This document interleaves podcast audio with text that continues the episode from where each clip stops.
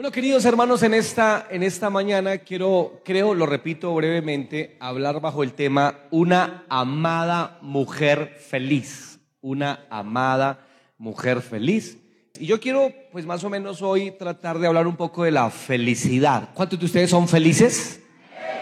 Pues a algunos no se les nota tanto, si les soy sincero, gloria a Dios. Pero les voy a dar otra oportunidad. ¿Cuántos de ustedes son felices?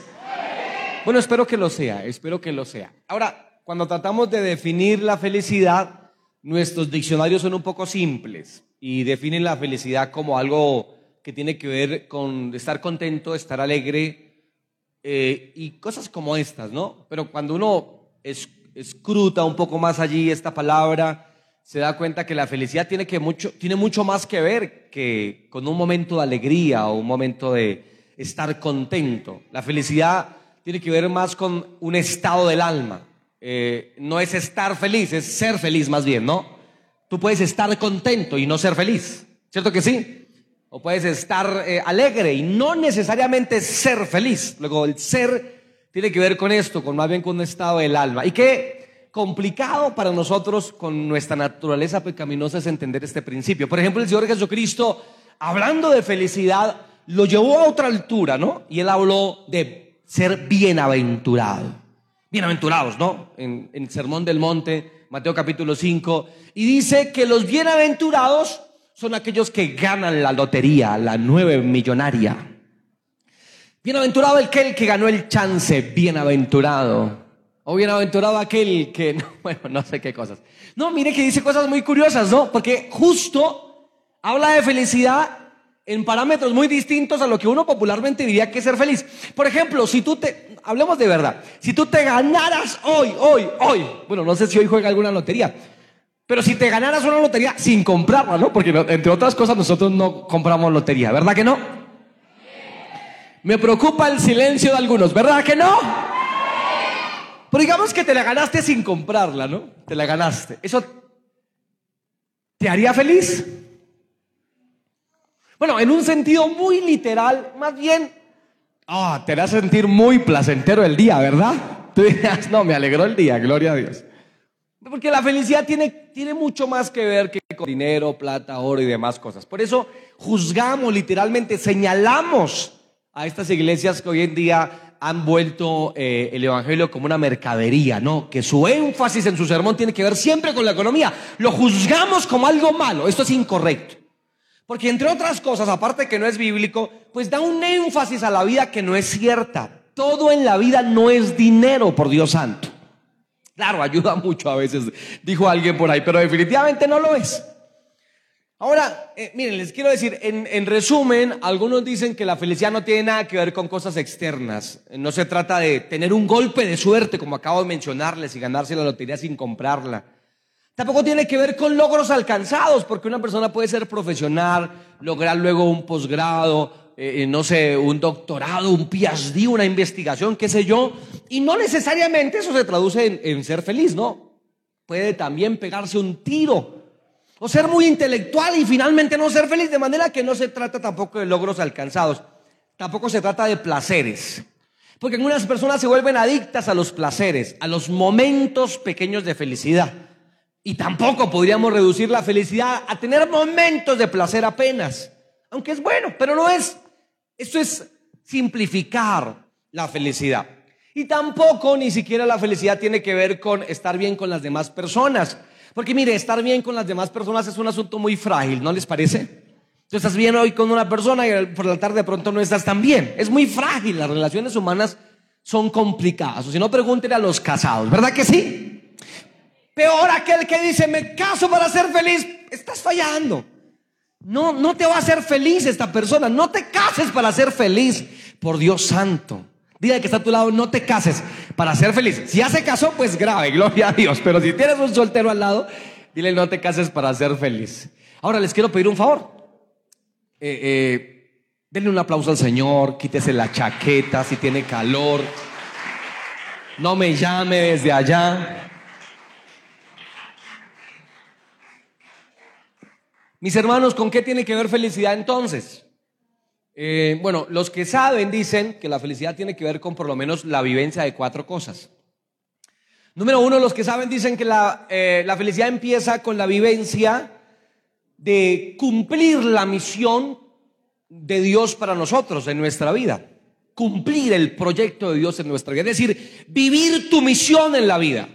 Notan ustedes, por ejemplo, los jugadores de fútbol, los que fueron creados para eso, ¿no? Es que algunos, se ha, dicho, por ejemplo, de Ronaldo, CR7, eh, que tiene un cuerpo perfecto para jugar eh, balompié, ¿no? Eso dicen por ahí los que saben, ¿no? usted, usted los ve, por ejemplo, o los brasileros, aunque, aunque perdieron, ¿no? Aunque perdieron. Dicho sea de paso, aleluya. Pero aunque perdieron, dicho sea de paso, que eh, ellos fueron, eh, allá fue en donde nació el yoga bonito, ¿cierto que sí? El disfrutar, el pelel, estos que disfrutan haciendo lo que hacen. Noten ustedes que el, cumplir el, estar en el lugar para el cual fuimos creados, hace, hace realmente gran parte de la verdadera felicidad. No tiene que ver con ganar o perder, simplemente tiene que ver con vivir lo que, para lo que fuimos hechos. Por ejemplo, te voy a decir una verdad maravillosa. Si tú fuiste llamado para el santo ministerio, para ocupar de alguna manera uno de los ministerios de Dios, tú no serás feliz en nada más que desarrollando aquello para lo cual Dios te llamó. No, pero con ese amén tan escuálido, gloria a Dios. Entonces tú ves al misionero sufriente, pero feliz. O tú ves como hace un momento andaban, veíamos acá a la maestra de escuela bíblica eh, bregando con 20 niños complicados, pero feliz. Gloria a Dios para siempre. Eso tiene que ver con desarrollar aquello para lo cual fuiste creado. Porque te voy a decir una cosa, tú fuiste creado para algo maravilloso de parte de Dios. Levante su mano y diga amén con más convicción. Para algo Dios te hizo para algún asunto, ah, para, para algún propósito que en la divina mente de Dios se gestó primero y luego se consolidó, se hizo palpable cuando tú naciste. Tú fuiste creado primero para la gloria de Dios. Pero hay un propósito en tu vida, hay un plan para contigo. E encontrar ese plan y vivir ese plan, los que saben dicen que allí eh, vas caminando hacia un estado de felicidad. También los que saben dicen que la felicidad tiene que ver también con eh, trabajar en sí mismo en, el mí, en el, en el yo, perdón, en el, en el adentro, ¿no? Pocas personas hacen eso, ¿no? Tú puedes trabajar desde la mañana, 6 de la mañana hasta la tarde en un, en un oficio mecánico o no mecánico, pero pocos, digamos, tienen esa, esa disciplina para trabajar en sí mismos, ¿no? Por eso la Biblia dice, hablando de la sabiduría, por ejemplo, en Proverbios, dice que si como a la plata la buscares, porque hay gente que busca la plata de sol a sol. De hecho, hay que hacerlo, porque el trabajo es una bendición. Según lo dice la Biblia. De manera que tú te puedes esforzar, esforzar de lunes a sábado, incluso uno que otro domingo trabajando y te esfuerzas. Y Dios te, dice, como si, si como la plata la buscares. Tiene que ver con la sabiduría. ¿Y saben ustedes qué es sabiduría? Sabiduría e inteligencia en, en Proverbios son dos cosas diferentes. Sabiduría en proverbios es el arte de vivir bien la vida, diferente a la inteligencia que es un mero conocimiento. La sabiduría es saber vivir la vida. Luego, luego la Biblia nos ilustra que aquellos que alcanzan felicidad o son felices en, una, en esencia son aquellos que gastan trabajo en ellos mismos. Son una especie de, como diría alguien, jardineros de sí mismos. No tiene nada que ver con el egoísmo tiene, que ver con buscar desarrollar los propios dones, con un compromiso diario contigo mismo, de, vencer malos hábitos, pecados, de, de trabajar dentro de ti. Allí hay bendición. Número tres. Según los que saben, las personas felices generalmente son personas agradecidas también. Agradecer también tiene que ver no con un estado, sino con ser, ¿no? No se dice aquel fue agradecido, sino Generalmente uno dice, aquel es agradecido. Uno está señalando otra vez el ser de las personas. Ser agradecido es importante. ¿Por qué no lo practicamos? Dile al que está a gracias por estar a mi lado esta mañana. Dile así, por favor. ¿Le, ¿Le, dijiste ya? Ahora levante la mano y ¿cuántos dan gracias a Dios por esta iglesia? Levante la mano y diga gracias Señor por esta iglesia. ¿Cuántos levantan la mano y dicen gracias Señor por mi pastor? Santo. ¿Cuántos levantan la mano y dicen gracias Señor por la hermana que hace las empanadas? Aleluya. ¿Cómo me bendice? Bueno, ser agradecido es un, hábito importante. Ustedes se acuerdan que hace, que hace tiempo les leí eh, la carta, eh, uno de los poemas eh, del indio Rómulo. Oiga, ¿ustedes saben quién es el indio Rómulo? deberían. Bueno, y el indio Rómulo, creo que ya falleció, hace, creo que falleció en pandemia, ¿cierto que sí? Y el indio Rómulo tiene, entre otros muchos poemas, un poema a que me encantó desde el día que lo escuché, que se llama Hágame una carta. ¿Se acuerdan que yo se lo leí? ¿Cuántos se acuerdan? Venga, háganme un favor, desacuérdense. Y déjenme leérselo rápidamente. ¿Me lo permiten rápido, sí? Ay, colaboren, ¿sí? Háganme el favor, es que, es que noto que algunos el sol, el calor los está afectando, entonces háganme el favor y pégale un codazo cristiano, un codazo bien cristiano que está a su lado y dígale, venga, escucha al pastor. ¿Sí? Gracias. Se lo leo rápido. No, es, es, para recordarlo. Es una, un poema muy, muy diciente que habla sobre ser agradecido. Él dice, una, sola puerta da paso al olvido y a la remembranza. Puerta de oficina que el teclear monótono sobre el cauce seco de la calle vacía. Un roido estante con sabor a escuela. El abecedario los destinos marca y es para el que pasa de ilusión promesa porque cada, porque cada, perdón, porque cada sobreguarda una esperanza. Un viejo en la puerta temeroso aguarda a que se apacigüe y no salte en el pecho eso que ignoramos si es músculo o alma. Es un campesino de los nuestros, de esos cíclopes de grava, titanes de un siglo de dioses caídos, atlas que sostienen sobre los hombros la patria. Tímido, sí, tímido y valiente, como son los hombres de pico y asada por quien en los bosques florecen laureles y la tierra misma se plasma en medalla. Señorita, roto su dique de angustia, la pregunta ansiosa de su boca escapa como torbellino y dice, Paolegario Montes haberá una carta. Revuelan pichones sin plumes, las manos que el temblor acusan la loca confianza y ya la labranza conoce la fuerza con que estas dos manos estrujando hablan. Hace mucho tiempo que el viejo ah, va al correo con la misma pena pintada en la cara. Maduró de uvas un cerco en sus ojos, le tiñó el pelo la ilusión su llama. Y al ver que pregunta sabiendo lo inútil y al ver esa mueca que crispa en su cara y al saber que el hombre, por ser hombre, no llora, a la señorita se le parte el alma. Ya sabe su historia. La ha contado a trozos semana a semana. Cada vez que Él viene, va dejando un poco de su propia vida vacía y amarga. Conoce el secreto de su hogar deshecho, cuatro hijos que fueron dejando la casa. La parcela alegre que les dio sus pechos de nodriza negra, cariñosa y mansa. El mismo camino lo llevó a los cuatro, la parva de alegre desplegó sus alas, mas fueron ingratos.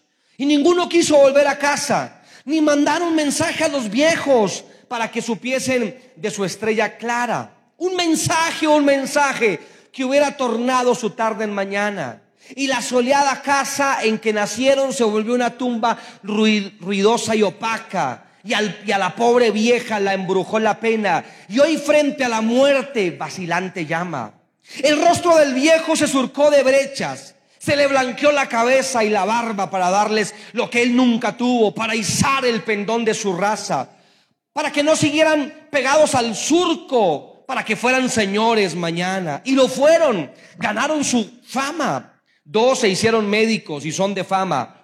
De abogados hay uno que pica por lo alto y el otro es ingeniero, hombres de talla, pero pobrecitos, dignos de lástima. Se olvidaron del campo, su cuna, con esfuerzo digno de una buena causa, de los árboles que ellos sembraron y dieron semillas para nuevas plantas, del agua que vieron alzarse en vapores y caer en forma de lluvia o escarcha, de los cafetales en flor, donde iban a buscar pomarrosas o guamas, de los potreros en donde corrían correros muletos en pelo o en anca, de los guardianes fieles, sus perros de casa, de los gallos de riña que eran el orgullo del taita, se olvidaron del pobre labriego, del pobre, de la pobre anciana desesperanzada. Pobrecitos hombres son dignos de lástima. Señorita, señorita, busque que, o mejor, busque que esta leida, hágame una carta, que parezca que es hecha de ellos y que creiga la vieja que ellos se la mandan.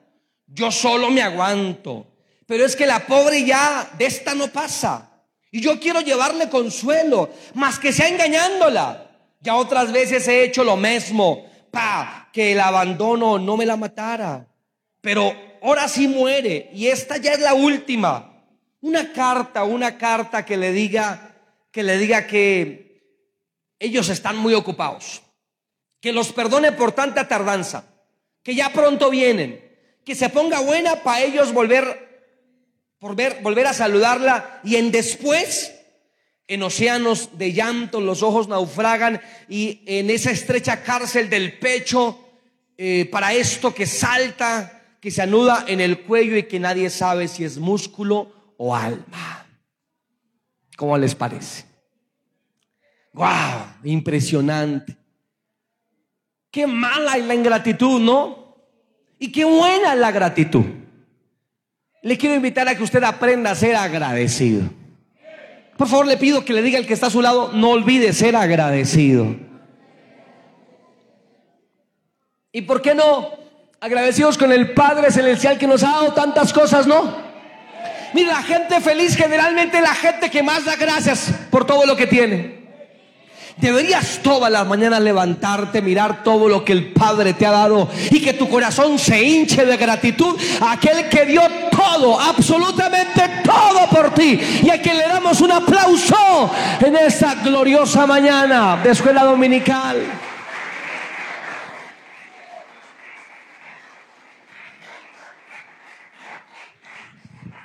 Lo que estoy diciendo entonces es que la felicidad no tiene que ver con cosas externas, pero tiene todo que ver con cosas internas. No tiene nada que ver con lo que te rodea, pero tiene todo que ver con lo que tú tienes adentro.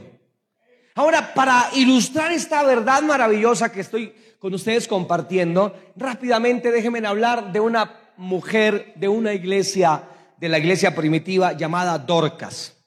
La palabra Dorcas es la palabra griega gacela, que se traduce del hebreo tabita, que también quiere decir gacela. La hermana gacela, así se llamaba la hermana. La hermana Dorcas, pero significaba gacela.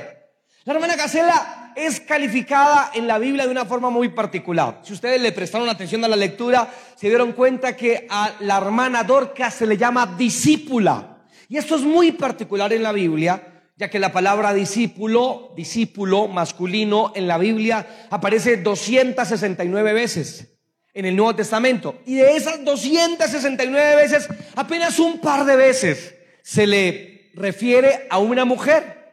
De manera que esta era toda una mujer cristiana. Se le llamaba discípula. Gloria a Dios. ¿Cuántas discípulas de Cristo hay aquí esta mañana? Ah, pero una discípula más contenta. ¿Cuántas discípulas contentas hay aquí esta mañana? Amén.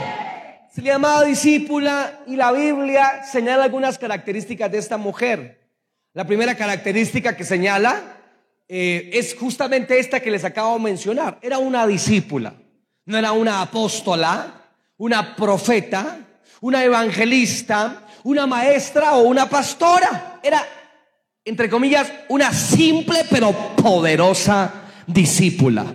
La gente gusta de esos calificativos grandilocuentes, ¿no? Esos calificativos que hacen sentir bien. Por ejemplo, la palabra siervo, la palabra siervo hoy, oh siervo de Dios, se le dice a otra persona, pero esta palabra ya tiene una carga idiomática y diferente, ya es como un término honorífico, pero la palabra siervo es la palabra dulos en griego que quiere decir esclavo. Deberíamos cambiar la palabra siervo de Dios por esclavo de Dios. Esa contiene un poquito más de lo que la Biblia dice. ¿Cuántos esclavos de Dios hay aquí esta mañana gloriosa? Esclavo de Dios. Esta mujer era una discípula, una sierva, una total esclava del Señor. Eso era lo que era esta mujer. Lo segundo que la Biblia señala acerca de ella es que tenía buenas obras. De hecho, la Biblia dice cuáles eran las obras que ella hacía. La Biblia dice que al morir, si ustedes les prestaron atención a la lectura, se dieron cuenta que ella muere. Las amigas de la iglesia, la mayoría viudas, Vinieron y le mostraron a Pedro las túnicas que ella les hacía. Una túnica es la ropa interior eh, que se colocaba, por supuesto, debajo del vestido. Generalmente era una especie de chaleco largo, una especie de chaleco, no tenía mangas. Eh, y la Biblia dice que le mostraban a Pedro y le decían, mira lo que esta mujer nos cosió, nos tejió una túnica. Lo que me indica que era una mujer sencilla, pero no indiferente. Era una mujer que se percataba de los detalles a tal punto que cuando veía a una hermana que por alguna razón le hacía falta una prenda, ella se la hacía y se la daba. Porque no solamente les hacía a ellas túnicas, sino también vestidos les hacía. Luego era una mujer totalmente generosa y laboriosa. Esta mujer encontró su lugar en la iglesia. Extrañamente, el lugar de esta mujer no era de la gran predicadora o la gran profeta, sin menospreciar, por supuesto, e-, esos oficios, pero no lo eran. Esta mujer era aparentemente una simple discípula que le tejía a las hermanas de la iglesia vestidos y túnicas. Ahora, una tercera cosa que tengo que señalar es que esta mujer abundaba en esa labor. No era escasa, no era una dadora ocasional. Era una mujer que abundaba en buenas obras. Oh, gloria al nombre de Jesús por eso. Y abundaba en qué buenas obras en darle vestidos a las hermanas. Cuando llegaba el domingo y la escuela dominical, la hermana decía, mira, ¿qué tal me quedó? Y Dorca decía, wow, te ves hermosa, te hace falta un arreglo, te lo voy a tejer para estos días. Y mira, hoy estaba atenta a las necesidades de las hermanas. Qué glorioso ministerio es este. No era Billy Graham el gran predicador. No era eh, eh, el gran evangelista como eh, Gigi Ávila. O no era el gran profeta del momento, pero era una mujer que estaba pendiente de las necesidades de las hermanas de la iglesia. Díganme si esto no es tener amor por los hermanos ternura por la iglesia. Ahora, la Biblia dice que ella abundaba en estas buenas obras y también en limosnas, lo que indica ofrendas dinerarias también. Oh, wow, esta era una mujer de esas hermanas que uno quisiera tener en la iglesia. Y hermanos también, ¿no? Que nos dijeran, ay, ¿qué te hace falta? ¿En qué puedo ayudarte? Esas personas que están abiertas al servicio. Ahora, lo interesante es que lo, que me llamó la atención de cuando muere Tabita no es que Pedro la haya resucitado, claro, eso es impresionante. Pero en el Nuevo Testamento parece que eso era como común, ¿no? ¿Tú también resucitaste? Ah, yo también, ah, gloria a Dios.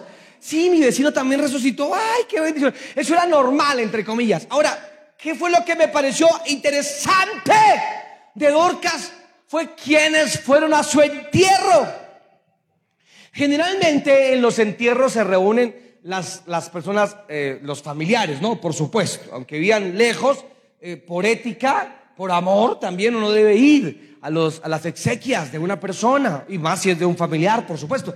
De manera que en todo funeral se reúnen amigos y especialmente familiares. Pero cuando tú ves el entierro de Dorcas, o mejor, no, no, el entierro no, las exequias, las honras fúnebres, y tú ves quiénes fueron los que estaban allí, ¿Puedes ver tu Biblia, si eres tan amable? ¿Puedes ver tu Biblia un momento? Capítulo 9 otra vez. Miren, por favor. Ah, ahora mire el, versículo, eh, leamos el 37 y el 38 nuevamente.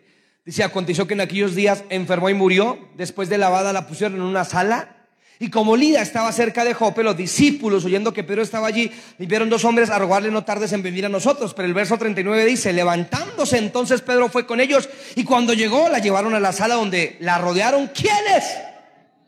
Las viudas. ¿Y qué hacían las viudas? ¿Qué decían las viudas? Por fin se murió esa chismosa.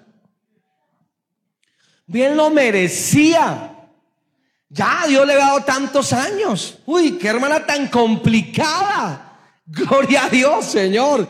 Es que te la, te la llevabas o te la mandaban. Ellas estaban llorando. Ahora, ¿quiénes eran los asistentes al funeral de la hermana Dorcas? Me pareció interesante, queridos hermanos, porque no se habla del esposo. No se habla del esposo. Ahora, dice la Biblia que las viudas fueron a, acompañar con ellas. Es posible que ella también fuera viuda. Su círculo de amigas eran otras hermanas también viudas obviamente, de manera que posiblemente eran viudas, tampoco se citan a sus hijos. Parece ser que enviudó sin haber tenido hijos. No creo que también tampoco fuera rica por la forma en que la estaban velando. A esta mujer no la llevaron a, a un gran sitio de velación, al templo o la sinagoga, sino que la velaron en la sala de una casa. La muerte fue sencilla, lo que me indica que no era una mujer adinerada. Los vestidos que le hacía a otras personas no tenían nada que ver con vestidos que le sobraban. No tenía nada que ver con, con, dinero que le sobraba, pero tenía todo que ver con el amor que sí le sobraba a esta mujer, por Dios santo. A tal punto que tocó a tantas vidas que su familia ya no era esposo, no tenía hijos, al parecer no tenían, pero la iglesia se había convertido en su familia en Cristo Jesús. ¿Cuántos creemos que esta familia de esta mañana es nuestra familia en Cristo Jesús? Si quiere aplaudir, apláudalo fuerte, por favor.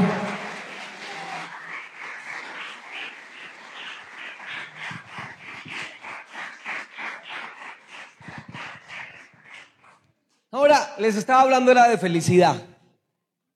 ¿Cómo es posible que una mujer eh, con estas características, sin esposo, sin hijos, sin familiares, pobre posiblemente, lograra marcar tanto a otras personas? es porque esta mujer tal parece que tenía tres cualidades. Número uno, obviamente era una mujer de Dios, la Biblia le llama discípula. Pero número dos, era una mujer feliz, yo lo creo, justamente por esas tres razones que les estoy mencionando. Número uno, era posiblemente viuda, era posiblemente pobre y era posiblemente una mujer que vivía sola. Les digo, si la felicidad dependiera, queridos hermanos, de lo que tú tienes, entonces eh, esta mujer no hubiera podido ser feliz. Y yo creo que esta mujer fue feliz, porque nadie amargado puede servir de la manera en que esta mujer servía. Nadie amargado puede ver la necesidad de otras personas porque se centra en su propia necesidad. Nadie amargado podrá vivir para otras personas porque vive egoístamente para su propia herida y su propio dolor personal. Pero esta mujer era tan feliz como para vivir para otras personas. Y queridos hermanos, les doy el secreto de la felicidad. El secreto de la felicidad se llama vivir para otras personas. Ese es el secreto de la felicidad. Por eso, si vives para Cristo, serás indefectible y poderosamente feliz. No hay mejor vida que vivirla para el Rey de Reyes y Señor de Señores, que está aquí esta mañana y a que le damos un aplauso en alabanza y en adoración.